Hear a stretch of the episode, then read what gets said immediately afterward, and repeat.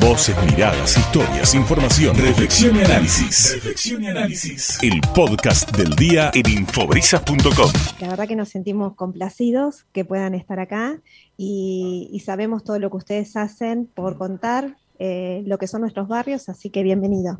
Sí, para nosotros personalmente nunca habíamos venido. Hemos recorrido casi todos los barrios, pero nunca habíamos venido acá. Y una sorpresa, cuando veníamos, le dije a eh, uno de nuestros amigos, el doctor Jorge Iácono, me llamó por teléfono, digo, mira, no te puedo atender ahora porque vamos eh, tratando de, esquivar, pozos, y este, los charcos, a ver dónde nos metemos para llegar hasta eh, el barrio Colinas de, no, de Colinas de Santa Celina, no, no, Santa, me, Celina. Santa Celina, me dice, mm. sí, y me dice, es uno de los barrios más bonitos estéticamente hablando y que tiene una posición fenomenal están en lo alto de una de las colinas de Mar del Plata. Te escuchaba cuando decías lo de las colinas, nosotros decimos la terraza, acá tenemos la terraza de la ciudad. es verdad, mirás para el norte, ves la Hay una, la zona más alta del barrio, se llega a ver hasta el mar, por supuesto. Mm. Las casas de dos plantas, acá mismo donde ya estamos, de dos plantas se llega a ver al mar también. ¿Y para el otro lado? Y para el otro lado eh, tenemos, bueno, tenemos claro, exactamente, eh, nosotros lindamos con eh, nuestro barrio vecino, que tenemos acá la presidenta, Lucía, y lindamos con Lomas del Golf, y hacia abajo tenemos un sector que se llama La Cantera, y después tenemos Nuevo Golf. Dividiéndonos con, con Mario Bravo, tenemos los barrios vecinos de San Martín y Florencio Sánchez. ¿Qué, ¿Y cuál es el límite que, tiene el barrio? Digamos, eh, el barrio eh, son alrededor de 70 hectáreas, eh, con esta característica tan linda que tiene, que es todo arbolado, que tiene una configuración urbana muy particular. Eso, eso, es lo que me llamó la atención, porque digo, calles están asfaltadas, mejoradas, ¿no? Y veo que están marcados en, un plano que tiene ustedes ahí de color verde, que, parecen paralelos a las calles. Sí, parecen paralelos a las calles, pero son corredores peatonales verdes. Son eh, denominados así por la aprobación de geodesia de, eh, la provincia de Buenos Aires, son espacios verdes públicos. Contra terreno, eh, propietario contra propietario no se encuentran, porque entre medio va el, camino este. Exactamente. A ver, a ver, a ver, a ver, para, para vamos, vamos a aclarar. claro. Eh, tenemos dos manzanas. Sí. Una al lado de la otra, ¿verdad?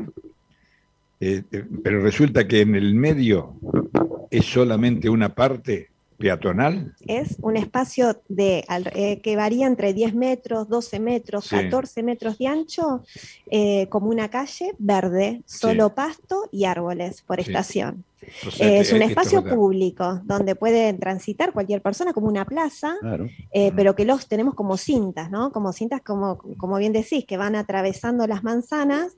Algunas eh, no tocan, o sea, los terrenos no se tocan los fondos y otras pasan por el costado de un terreno. Entonces, por ah. ahí un terreno tiene al lado. El vecino un no está pegado. Hay lugares donde no están pegados. El fondo de mi casa da a, supongamos, a un paso libre. Sí, que eso es un pulmón verde importantísimo para el barrio y para la ciudad. Y eso estuvo siempre forestado, se fue forestando con el tiempo, ¿cómo, cómo fue? Porque esto era una estancia, esto este era una estancia histórica, era este lugar, ¿no? De Arauz Peralta Ramos. Claro. Eh, Guillermo, el hijo de Santa Celina, por eso el nombre que le da al barrio, eh, tenía la encomienda de hacer la casa, el casco de la estancia acá, solamente se estaba usando para ganadería en ese momento, sin mucha producción. Se le ofrece, esto entiendo de una entrevista que, mismo llegué a hacerle a, Willy, nosotros le decíamos comúnmente Willy, ¿no? Willy, el papá de Pablito. Eh, sí, exacto. Eh, y comentó de que, bueno, sus tierras iban a ser expropiadas, el gobierno socialista le había pedido las tierras para hacer el cementerio, el actual cementerio, eh, en, esa, en ese arreglo acuerda poder lotear el barrio, que no tenía características todavía, condiciones de infraestructura para, para poder ser loteado, eh, logra eso y eh, a cambio otorga y, acuerdan las tierras donde hoy está el cementerio. En el año... Estamos hablando del cementerio Parque. Exactamente. Estamos hablando de la década del 60. Sí. Que era una idea maravillosa la del cementerio Parque. Sí. Que como tantas ideas buenas no fueron continuadas por los gobiernos subsiguientes y eso se convirtió en cualquier cosa y no en el cementerio parque que había soñado la gente que lo motivó en su instante el político de Mar del Plata fue el gobierno de Jorge Raúl Lombardo. un gobierno socialista que, ha hecho, que, ha hecho, varias obras en la que tenemos que agradecer. En distintos lugares, Bueno, ahí en el año 66 se aprueba por fin el plano para de la subdivisión de las tierras con un, con un planteo que sí fue diseñado por Willy, Willy era arquitecto, creo que es la única obra, por ahí digo perdón, ¿no? Pero es la única obra. Esto, lo desconozco totalmente. La forma que está dividido el barrio, el loteo del barrio, el trazado de las calles, la plaza o los espacios eh, comunes, ¿los diseñó Willy? Exactamente.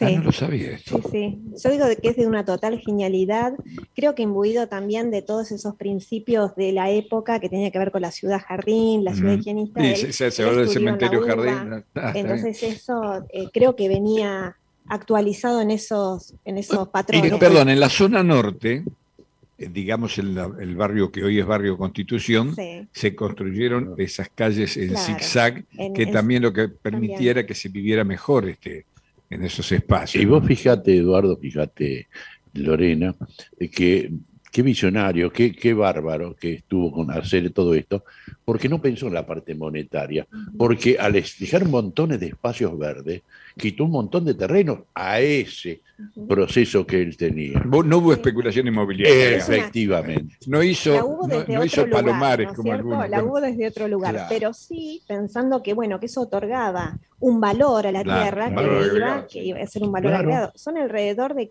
entre 15 y 20 hectáreas de espacios verdes. Lo tenemos contabilizado desde la asociación vecinal porque cortamos el pasto 15 y 20 hectáreas. Lo arreglamos vamos a llegar a eso. 15 y 20 hectáreas de, espacio verde. 70. Sí, ¿y cuántos este, espacios eh, están en estos momentos habitados, que por lo que vi más o menos son de 600 metros cuadrados los, terrenos, son bastante generosos los terrenos, ¿no? 30 eh, por, me dijiste, por 20. 20 eh, por 30, ah, la mayoría, el, el, terreno típico, sí. Em, y estamos, eh, ya superamos las 350 familias en el barrio y hay 40, eh, más de 40, 41 eh, viviendas en construcción. O sea que mm. ya próximamente estamos llegando a las 400 familias habitando el lugar. Es interesante destacar esto, ¿no?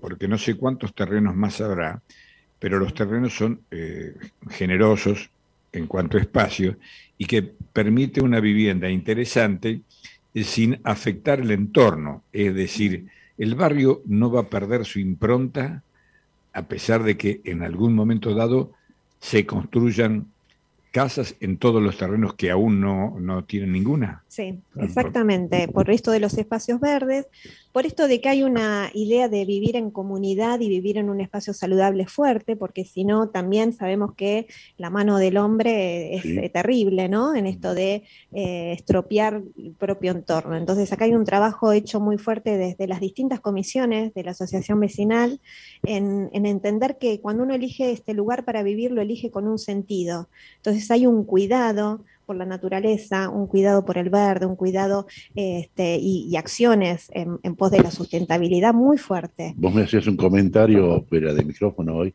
eh, por las especies arbóreas, exactamente. Me dice, no, eh, estamos trabajando en que por qué no queremos ese tipo de árbol, que es el eucaliptus, porque el eucaliptus con mucha lluvia, mucho viento, eh, sobre la tierra se vuelca, se cae.